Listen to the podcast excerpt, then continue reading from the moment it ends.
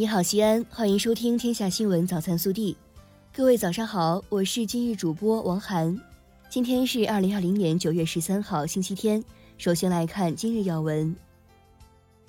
九月十二号，首届中国金融四十人聚江论坛在西安开幕。十二届全国政协副主席、中国金融四十人论坛常务理事会主席陈元视频致辞，省委常委、常务副省长梁贵、市长李明远致辞，省人大常委会副主任、榆林市委书记戴征社、西安市副市长王勇出席。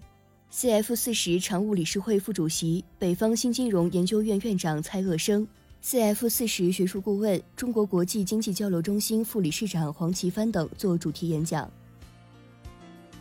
本地新闻：九月十二号，省委常委、市委书记王浩到经开区、莲湖区、长安区、曲江新区督导检查迎宾路和城市主干道绿化工作。实地查看道路改造规划方案、景观绿化提升和重点绿化工程进展情况，现场解决城市京东绿化具体问题。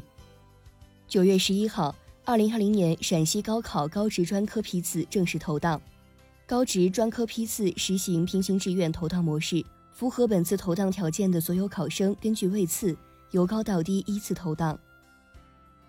九月十二号，西安市总工会农民工子女关爱诊疗中心。暨西安工会医院儿科医学中心正式开业，这也是全国首家农民工子女关爱诊疗中心项目。记者从开业活动中还获悉，西安市总工会将设立一百万元农民工子女诊疗关爱专项基金，全力对农民工子女及特困职工子女进行健康帮扶。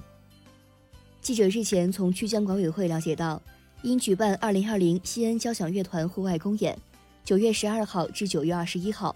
大雁塔北广场喷泉区水舞灯光秀将暂停表演。此次公演除了可以在现场观看演出之外，还有许多媒体线上直播平台供观众们选择。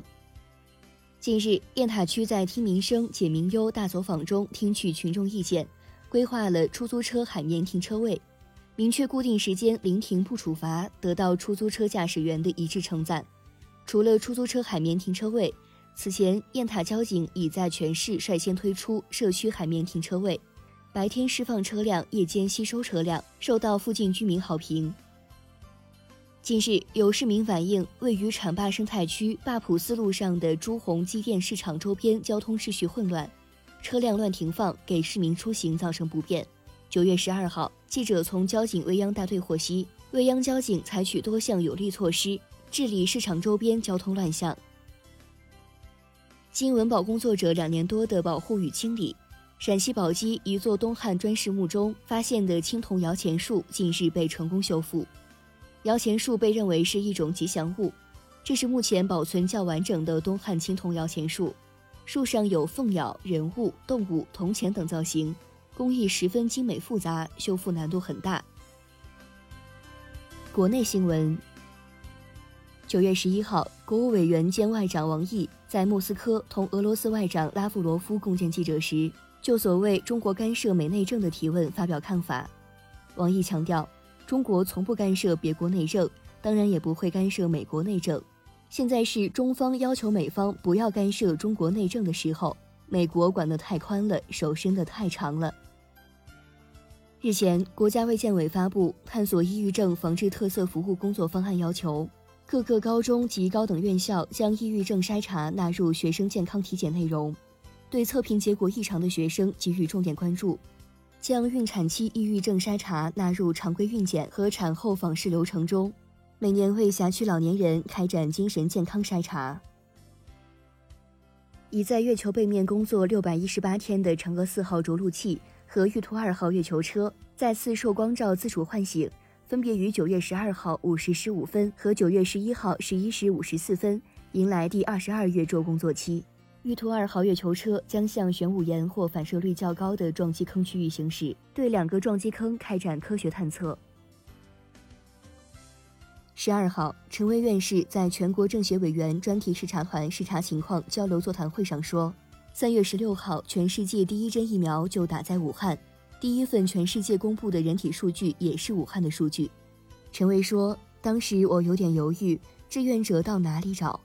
但招募两天就有五千三百四十六人报名，让我很感动。”近日，黑龙江黑河及其所辖嫩江市各发现了十六枚共三十二枚日军遗留炮弹。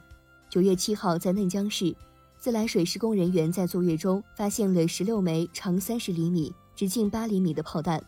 九月十号，黑河边境村民钓鱼时发现多枚日军遗留炮弹。目前，炮弹已得到妥善处置，随后将统一排爆处理。记者从苍溪县相关部门获悉。四川苍溪高坡镇中心小学五年级学生张某非正常死亡前，却曾遭受任课教师王某体罚。目前调查已启动法医鉴定程序，初步查证，十号张某等八名学生因答题错误受到任课教师王某惩罚，其中张某两次受罚，累计被王某用戒尺打手心四次，罚跪约五分钟。其后张某在教室出现头晕现象。被张某祖母和王某送医院治疗，经抢救无效，于当日死亡。十一号，法医对其进行了体表检查，没有发现明显外伤。